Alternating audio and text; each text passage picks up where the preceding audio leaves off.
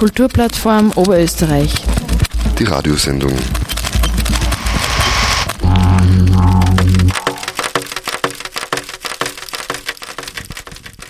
Hallo und willkommen bei der KUPF Radioshow, dem Radiomagazin der Kulturplattform Oberösterreich, zu hören auf den vier freien Radiosendern Radio Froh in Linz, Freies Radio Freistadt, B138 in Kirchdorf und Freies Radio Salzkammergut.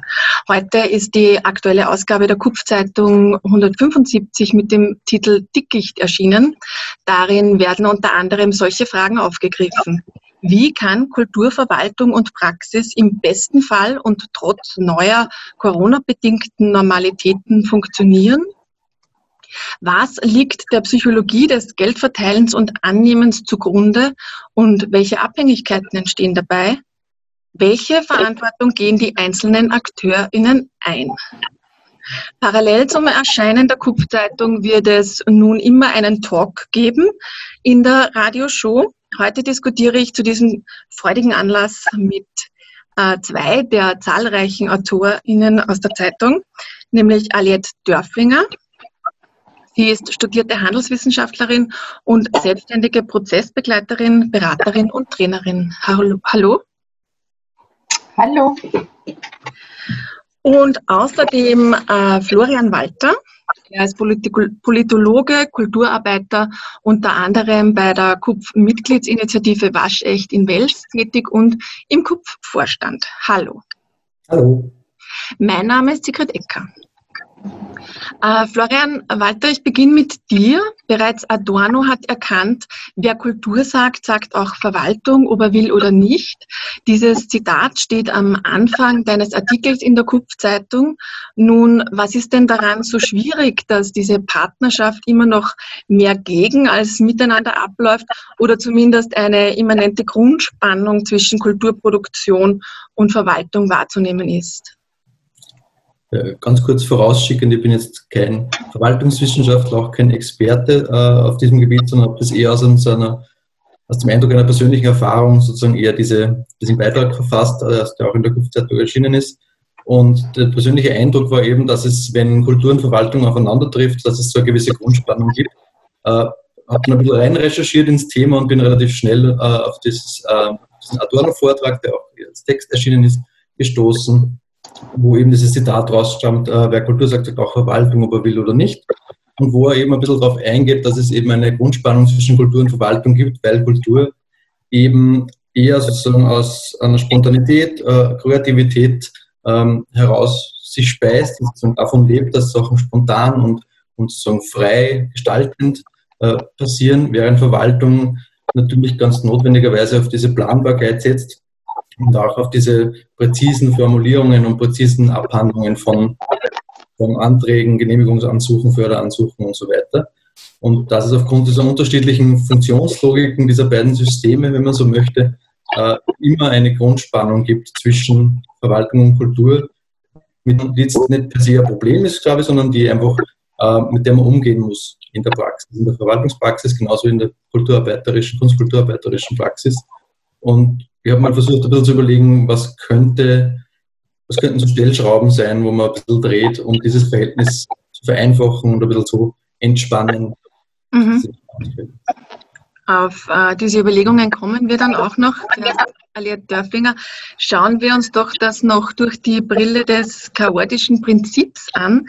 Dieses Regelsystem, welches Eigenschaften von Chaos und Ordnungen miteinander verbindet, strebt ja eine fruchtbare Koexistenz beider Elemente an, in welche weder die chaotische noch die ordnende Wirkung überwiegen soll. Wie genau kann ich mir denn das vorstellen und was hat das denn mit Kulturförderung zu tun? Ja, dann, da muss ich auch ein wenig ähm, ausholen. Das kordische Prinzip, wie, wie das hier präsentiert wird, kommt aus diesem Art of Hosting. Und ähm, da geht es darum zu sehen, wo denn Innovation und was Neues entstehen kann, auf gesellschaftlicher Ebene, auch auf struktureller gesellschaftlicher Ebene. Und da wurde gesehen, dass wenn man sich halt, wenn man so viel Chaos wie möglich und so wenig Ordnung wie möglich äh, zusammenhält, dass das einfach ein sehr fruchtbarer Boden ist, damit Neues entstehen kann. Und was das dann irgendwie natürlich ist die, ist die Brücke zum Thema Kulturverwaltung oder Kulturförderung nicht unmittelbar gegeben, außer man sagt, naja, uns interessiert die Fragestellung, was kann man auf kulturförderungstechnischer Ebene tun, damit sich das System weiterentwickelt und, und immer besser zusammenpasst. Das, was Kunst- und Kulturbereich braucht und das von der Seite Verwaltung und Staat und Budgets auch verlangt wird. Und somit sich da überlegen kann anhand des chaotischen Pfades, was sind Veränderungsmöglichkeiten im System drinnen, äh, wo man ansetzen könnte, um Kulturförderung weiterzudenken. Mhm. Und wenn wir da noch ein bisschen reingehen, wie könnte das gelingen, diese Veränderung? Gibt es da Ansätze? Gibt es da, gibt's da schon was, was man konkret machen kann? Ich denke, es ist jeder Fördergeber ähm, sehr interessiert, neue Förder äh, Instrumente ins Leben zu rufen. Es gibt halt Bereiche, die, die sehr viel mit diesen Förderinstrumenten arbeiten und immer wieder nach Neuem suchen, auch halt im Innovationsförderbereich, wirtschaftspolitischen Bereich. Im, Im Zuge der Kulturförderung ist es im Moment noch die Förderungslandschaft eher traditionell auf viele Ebene. Ja, und, und ich denke mir, es gibt hier schon Initiativen auf Stadtebenen und so, wo man sieht, dass man neue Förderinstrumente äh, ins Leben ruft, versucht das anders auszurichten. Ähm, aber da gibt es noch einen Möglichkeitsraum, würde ich mal meinen. Mhm. Florian Walter, was sind denn deine Ansätze, damit sich dieses Verhältnis, also Kunst, Kultur und ihre Verwaltung, ähm, denn verbessern kann? Ja, also ich habe in der Kopfzeitung fünf Maßnahmen äh, formuliert, die ich so vorgeschlagen hätte. Das ist jetzt ein bisschen eine willkürliche Zahl, die sie aus vielen Gesprächen und Recherchen einfach ergeben hat, weil es sind Punkte, die immer wieder aufgetaucht sind in unterschiedlicher Form. Äh, einer davon wäre sozusagen die, der Punkt, äh, die Kulturverwaltung näher an die Kulturschaffenden, an die Kultur, Kunst- und Kulturarbeiterinnen ranzubringen, indem man sozusagen äh, Regionalisierung vorantreibt. Vom Gesetzes wegen ist ja äh, Kunst- und Kulturförderung so primär einmal Landessache. Ähm, also die Länder äh, haben Kunst- und Kulturfördergesetze und auch der Bund hat das Kunstfördergesetz. Also es ist sozusagen die Verwaltungsebenen, die beiden eher weit weg sind von den Bürgerinnen und von den Kunst- und Kulturarbeiterinnen, während ähm, äh, auf der Gemeindeebene, äh, Magistratsebene, Stadtebene das eigentlich immer im Ermessen der jeweiligen äh, Verwaltungsbehörden liegt, ob überhaupt Kunst und Kultur gefördert wird und in welcher Form und in welchem Ausmaß. Und äh, es ist aber für mich so, dass man sagt, dass, dass ich mir denke, aus meiner Erfahrung sich das also ergibt, je näher man sozusagen einer Verwaltungsbehörde ist, desto weniger, desto greifbarer ist die Verwaltung, desto besser kann man Sachen verstehen, ausdiskutieren, desto besser sind sie auch kommunizierbar. sozusagen durch diese Nähe entsteht einfach äh, eine bessere Kommunikationsbasis und eine bessere Verständnisbasis und das wäre meines Erachtens gut, zumindest die Verwaltung von Kultur, äh, auch wenn die Finanzierung von, von, oben sozusagen kommt, also über, über die Umverteilung ähm, der Bundesmittel, Steuermittel des Bundes, äh, dass man die Verwaltung auf die untere Ebene transferiert. Das wäre ein möglicher Ansatz, um sozusagen ein Spannungsverhältnis zu reduzieren und abzubauen, Bürgerinnennähe schaffen. Mhm. Willst du die anderen Punkte auch noch kurz ausführen? Oder ja, ja, ein, zwei davon? Also äh, ein weiterer Punkt war die Frage, wer ist eigentlich zuständig für die inhaltlichen Entscheidungen? Ähm, de facto ist es so, dass ja im, ähm, dass inhaltliche Entscheidungen äh, durch die Politik vorgegeben werden, beziehungsweise durch die Förderrichtlinien vorgegeben werden, wenn es um Genehmigungen oder um äh, Ansuchen von Förderungen geht.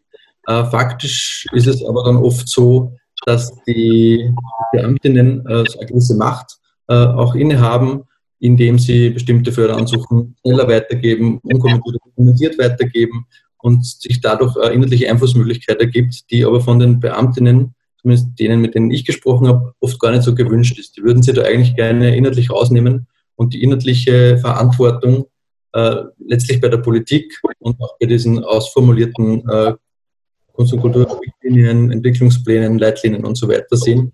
Und das ist zum Beispiel ein Punkt, sozusagen die inhaltlichen Entscheidungen wirklich rauszunehmen und die äh, Beamtinnen für, das, für die formalen Aspekte äh, verantwortlich zu machen und die Politik für die inhaltlichen Aspekte. Ähm, ins Inhaltliche geht es auch bei der Frage der Verständlichmachung von Förderrichtlinien. Also ich glaube, es ist ja ganz wichtig, dass die Richtlinien, nach denen Förderungen passieren, verständlich sind, dass sie nachvollziehbar sind, dass sie beide Seiten, Verwaltung und Kultur, direkt darauf können, dass die klar formuliert sind, Kriterienkataloge formuliert sind, diese Kriterien auch immer wieder äh, überprüft werden von Kriterienbeiräten zum Beispiel, die sich dann wieder damit auseinandersetzen, sind diese Kriterien noch aktuell, weil man dann sozusagen eine Sicherheit hat in der Bezugnahme von, also inhaltliche Bezugnahme, äh, was ist sozusagen für die Förderung relevant und das können die Verwaltungsbeamtinnen genauso nutzen wie die Kunst- und Kulturarbeiter. Mhm. Ich hake jetzt mal ein, vielleicht, du kannst ja dann nachher vielleicht auch nochmal was ähm, dazu sagen, aber grundsätzlich auf alle Fälle haben wir schon einiges gehört, ähm, was, hier, was hier möglich wäre zu tun. Es geht auch, dass das Stichwort Transparenz zum Beispiel ist gefallen, beziehungsweise auch eben das Aufsplitten, wo liegen die Inhalte und ein bisschen dieses Spannungsfeld, das wir natürlich äh, hier haben äh, zwischen eben diesen Freiheiten und dem, äh, den Richtlinien und dem starren, dem konzeptuellen sozusagen, dass es geben muss. Aliette, du sagst in deinem Artikel oder in dem Interview besser gesagt, das in der Kupf-Zeitung erscheint ähm, oder abgedruckt ist, auch, dass die Förderung im Bereich der Wissenschaft, zum Beispiel in Österreich, besser funktioniert als in Kunst und Kultur. Woran liegt das? Ähm, besser funktioniert, das, das, das muss man immer aufpassen. Ich war auch Evaluatorin von Förderprogrammen. Dieses besser ist, ist schwierig. Also diese Bewertung würde ich jetzt kurz rausnehmen. Aber es gibt auf jeden Fall im Bereich der Wissenschaft gibt es sehr klare Förderstrukturen mit klaren Vorgaben und Richtlinien und vor allem Prozesse. Das heißt, es gibt hier Organisationen, Institutionen, die zum Beispiel, nehmen wir jetzt die Grundlagenforschung in, in, in Österreich, ähm, dieses Know-how und diese Prozesse Prozesse anwenden, wie gute Forschung, exzellente Forschung aussehen soll. Und hier Florian hat es schon gesagt, also das Um und Auf sind immer die klaren Kriterienkatalog. Ja, was möchte man für Projekte haben? Und dann kommt es natürlich darauf an, was für eine Haltung man hat. Ja, das heißt, ist es einerseits ein, ein Förderprogramm, was so offen ist, wo man sagt, na ja, es geht jetzt einfach, wir haben Geld zur Verfügung, es geht darum, eine ein Beispiel, eine freie Kulturpraxis oder eine Produktion einfach zu ermöglichen, die ergebnisoffen noch ist. Ja, Grundlagenforschung ist ja zum Beispiel per se immer ergebnisoffen. Ein Forscher, Forscherin kann nicht sagen, wie das, wie das Ergebnis ausschauen wird. Was aber sicher ist, ist, dass irgendwas rauskommen wird. Das weiß man. Und somit wird dann in der Wissenschaft einfach auch dieser ganze Forschungsprozess unterstützt. Mit dem Vertrauen, dass es sich lohnt, da zu investieren, weil da was rauskommt, ja, für die Gesellschaft und für die einzelnen Forscher und Forscherinnen auch. Und, und hier natürlich im, im Kultur- und Kunstbereich, wenn man eine reine Projektförderung macht, dann ist es immer sehr zielgerichtet.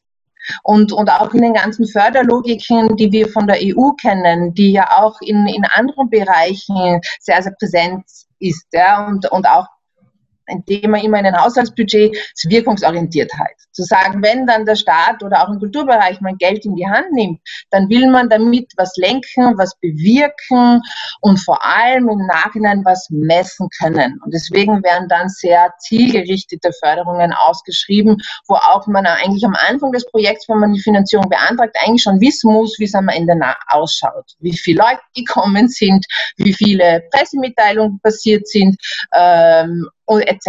etc. Ja? Und, und, und das ist natürlich die Balance zu halten und es ist eine politische Frage, was möchte man?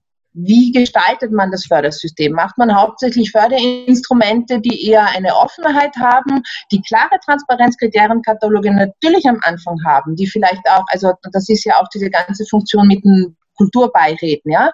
Das sind Peers und Experten, Expertinnen aus dem gleichen Bereich, die das bewerten und sagen, gut, die ganzen Arbeitsstipendium, die ganzen ja, Ateliers, Förderungen etc. gehen ja in die Richtung. Aber man sieht auch vermehrt, dass es halt auch in eine andere Richtung geht, wirklich wirkungsorientiert, messbar. Und da muss man sich überlegen, macht das Sinn in dem Bereich? Und wenn ja, was will man messen und wie? Und dass man sich wirklich das vorab auch gut überlegt. Weil eigentlich ist es ja ein bisschen paradox, dass man genau diese, von der Politik jetzt quasi diese Ansprüche, die man jetzt in der Wissenschaft sozusagen nicht so stark hat, nämlich wo man sich viel mehr traut, prozessorientiert äh, unterwegs zu sein und das, äh, diesen Freiraum auch zu geben, dass man das genau im Kunst- und Kulturbereich sozusagen nicht äh, zugesteht. Das ist ja eigentlich paradox, wenn man weiß, wie Kunst und Kultur passiert oder wie künstlerisches Schaffen geht, oder? Ja, sich schon. Ich meine, natürlich ist halt der wissenschaftliche Bereich und der ganze universitäre Bereich einfach sehr institutionalisiert. Und durch diese Institutionalisierung hat es auch ein Gewicht und, und ein, ein Qualitätsaspekt, der, der oftmals wahrscheinlich im, im Kunst- und Kulturbereich, natürlich gibt es die traditionelle Kulturinstitutionsförderung, die öffentlichen Kultureinrichtungen, die bekommen ja auch, das ist auch mit Controlling, Indikatoren, genau messbar, wieso. Aber natürlich ist dann die Frage der freien Szene, wie, wenn man das jetzt nimmt, ja, was ist hier messbar? Was, was kann man hier kontrollieren? Was will man lenken? Und was braucht ganz im Gegenteil Teil ein, ein Freiheits- und Gestaltungsraum und einfach gute Rahmenbedingungen. Ne? Mhm. Das heißt, es geht auch um Wertigkeiten womöglich. Äh, vielleicht geht es auch um die Gesamtfördersumme, dass die einfach zu wenig groß ist. Das natürlich, diese Frage steht im Raum, ja. Und es geht ja auch im Artikel, habe ich auch da, darauf hingewiesen, es geht ja auch immer um Verteilung der Mittel. Was für eine Wertigkeit gibt man dem? Wenn man das jetzt aus einer volkswirtschaftlichen Perspektive betrachtet, ist der Kunst und Kultur, das ist ein meritorisches Gut. Damit wird der Staat nie Geld verdienen. Das weiß man auf volkswirtschaftlicher Ebene. Und dann ist es einfach eine Entscheidung und ein Fürsprechen für einen Bereich zu sagen, wir nehmen dieses Geld in der Hand, weil es uns das wert ist. Und wir wissen, dass die Gesellschaft dadurch eine bessere ist. Ja. Mhm. Das klingt jetzt sehr idealistisch, aber ist einfach so. Ja. Auch das Spannungsverhältnis, in dem KünstlerInnen und KulturarbeiterInnen sich befinden, dass sie auf Förderungen angewiesen sind einerseits und gleichzeitig aber auch eine kritische Haltung oft zur Politik einnehmen oder einnehmen müssen oder wollen, äh, stellt ja einen permanenten Interessenskonflikt dar. Auch das ist anders in Wissenschaft und Wirtschaft, meistens. Ähm, wie wirkt sich denn das auf das Miteinander aus und was könnte denn hier hilfreich, hilfreich sein, Florian? Oder beide auch, ja, wie ihr wollt. Ja, äh, mein Einblick, ich habe ja ein bisschen einen Einblick auch in die wissenschaftlichen Bereiche. Ich habe zehn Jahre fast an der Uni Wien ein bisschen Forschung betrieben, auch Grundlagenforschung betrieben. Ich finde ja den Vergleich mit der Grundlagenforschung total passend, weil sie einfach eben durch dieses nicht zweckgerichtete ja ganz gut vergleichbar ist, glaube ich, im Kunst- und Kulturbereich.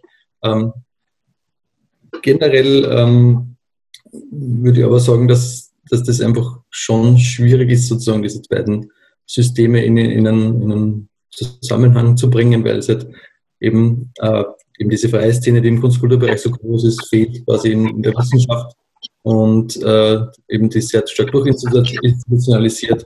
Und da kommen natürlich anderen äh, kleineren, auch Institute, privaten Institute viel schwerer an den Kunden, die größeren tun, sozusagen. Ähm, ich habe die Frage natürlich nicht beantwortet, weil ich sie im Reden vergessen habe. ähm, genau, die Frage ist quasi, wie sich das auf das Miteinander auswirkt, eben dieses Spannungsverhältnis, also quasi die Hand, die einem füttert, dass man die auch beißen muss, manchmal im künstlerischen Schaffen oder auch äh, zum Beispiel als Kulturplattform oder sonst wie in der kulturschaffenden Szene und eben wie sich das auswirkt und, und was hilfreich sein kann, quasi. Also ich glaube, dass das durchaus in der Wissenschaft auch passiert, dass die Hand, die gefüttert, die einen füttert, gebissen wird sozusagen, weil ja auch viel kritische Wissenschaft passiert, die auch Strukturen in Frage stellt und solche Sachen. Ähm, also auch da ist sozusagen teilweise zumindest auch wieder eine Parallelität, glaube ich, die man gut sehen kann. Ähm, das muss, glaube ich, aber einfach auch die, die Förderung, also die Förderung muss das auch als gesellschaftlichen Fortschritt sehen, wenn da sozusagen kritisiert wird, sei es jetzt aus dem künstlerischen Bereich kommend oder aus dem wissenschaftlichen Bereich kommend und muss, glaube ich, sogar ein großes Interesse daran haben, im Sinne von Gemeinschafts- und Zusammenhalt und von äh, gesellschaftlichem Fortschritt, der, glaube ich, viel wesentlicher ist als der technische, äh, diese kritischen Stimmen zu fördern. Also ich glaube, dass das, das quasi die, das kritische dasjenige ist, das man besonders fördern muss, um Gemeinschaftszusammenhalt und gesellschaftlichen Fortschritt zu erreichen. Mhm, das heißt, da sind wir dann bei großen gesellschaftlichen Themen wie Streitkultur, politische Kultur, Kommunikationskultur etc. Ne?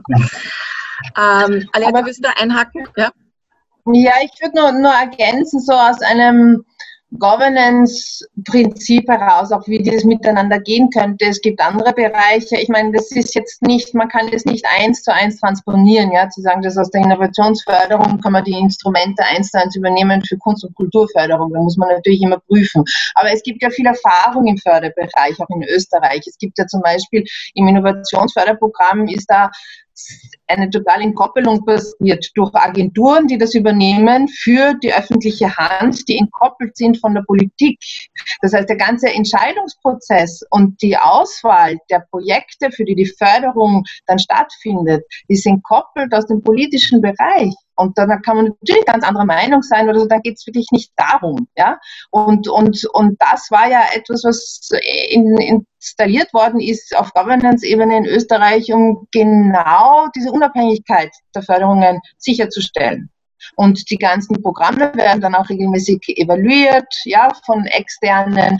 Und das, denke ich mir, ist eine Praxis für Kunst- und Kulturförderung, wenn ich denke, es gäbe eine eigenständige Agentur. Agentur ist jetzt vielleicht nicht das richtige Wort, aber Fördereinrichtung, die, die unabhängig auch, ja, die, die vielleicht das Geld von, von dem, vom Bund bekommt, aber dann eigene Prozesse, Auswahlverfahren, Transparenz, Kriterien, ja, Programmdokumente erstellt.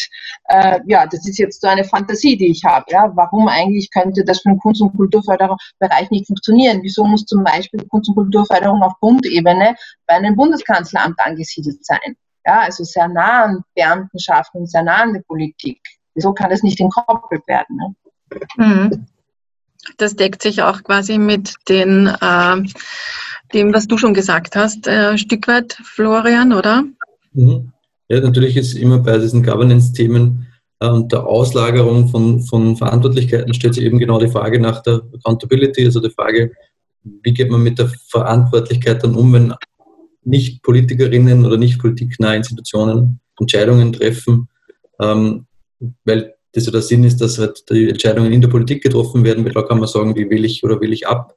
Ähm, das würde sich auch mit der Frage der inhaltlichen Entlastung und Anführungszeichen von der Verwaltung treffen, die ich auch angeführt habe in meinem Artikel, ähm, weil eben nicht, die, das sind nicht die, die man die inhaltlichen Entscheidungen treffen sollen, weil die ja nicht abgewählt werden können, sondern abgewählt werden können die Politikerinnen und Politiker, die diese Vorgaben machen, die Gesetze beschließen, auf Basis derer, derer dann äh, Entscheidungen getroffen werden. Also ich glaube, das ist ein wesentlicher Aspekt, den man mit berücksichtigen muss, wenn man solche Reformen startet. Äh, gewinnorientierte Unternehmen erhalten in Österreich immer noch mehr politische Unterstützung als gemeinwohlorientierte Non-Profit-Einrichtungen. Dabei gehört diesen die Zukunft, wenn wir ein Wirtschaftssystem wollen, das nicht Menschen und Umwelt gleichermaßen zerstört. Das steht zum Beispiel in der Knackwatschen in dieser KUPF-Zeitungsausgabe. Ich frage euch also zum Abschluss, reichen denn kleine Schritte aus? Kleine Schritte der Veränderung, der Verbesserung oder wäre eine radikale Reform zielführender, ein großer Wurf?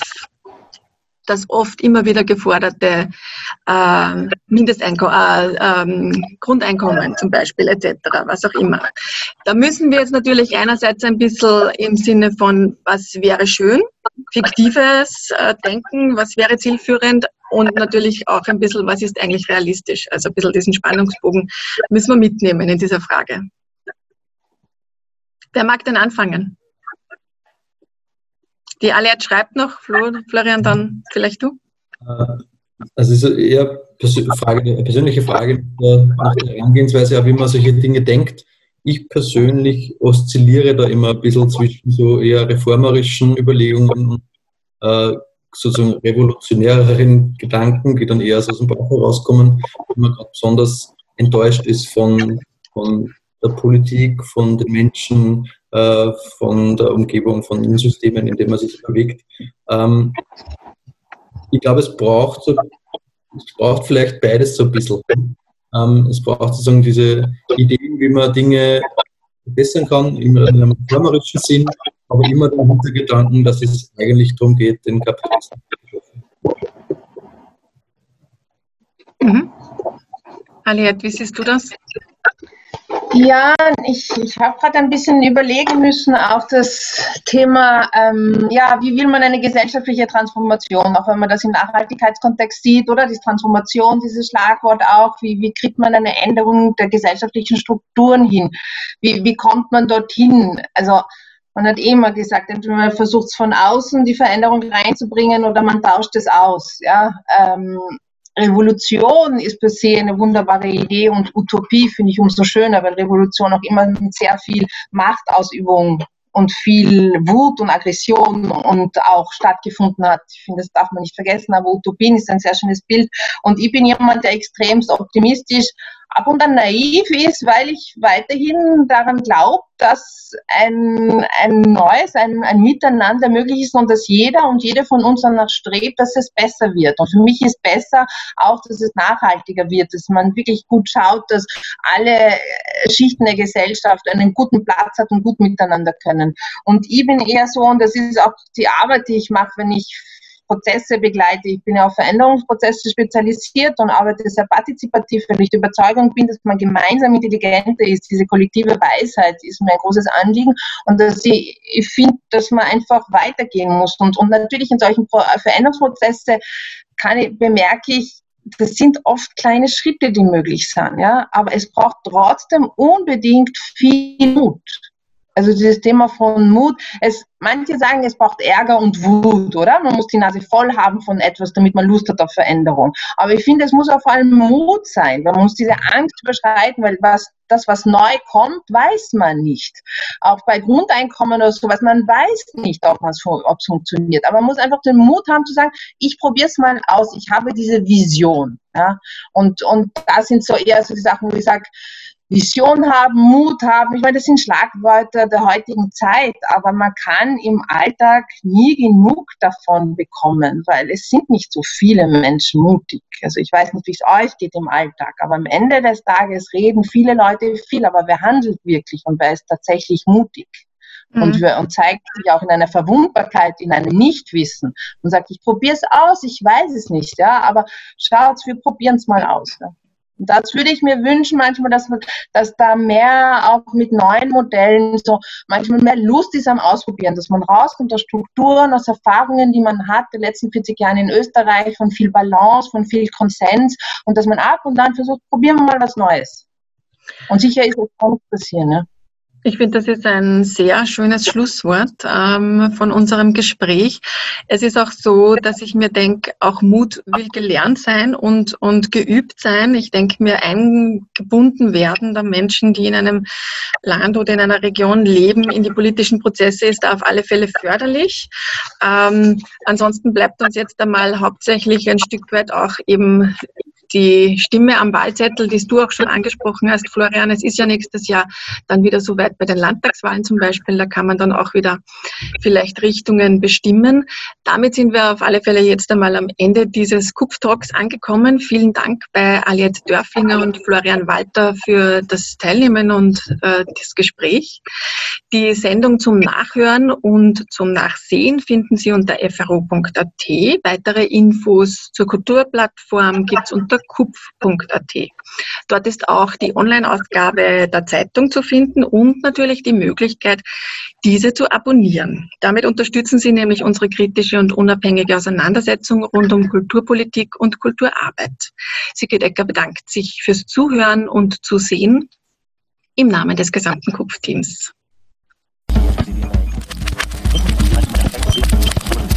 Kulturplattform Oberösterreich. Die Radiosendung.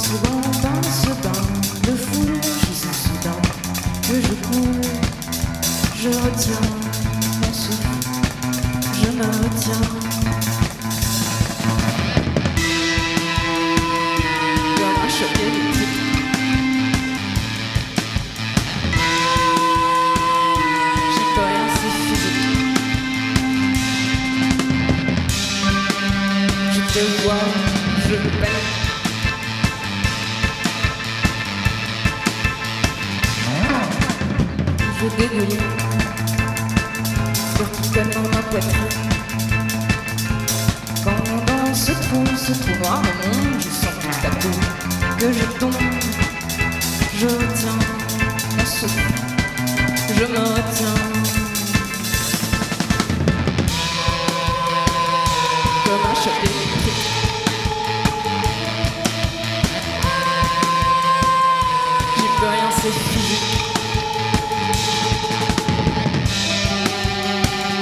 the ones who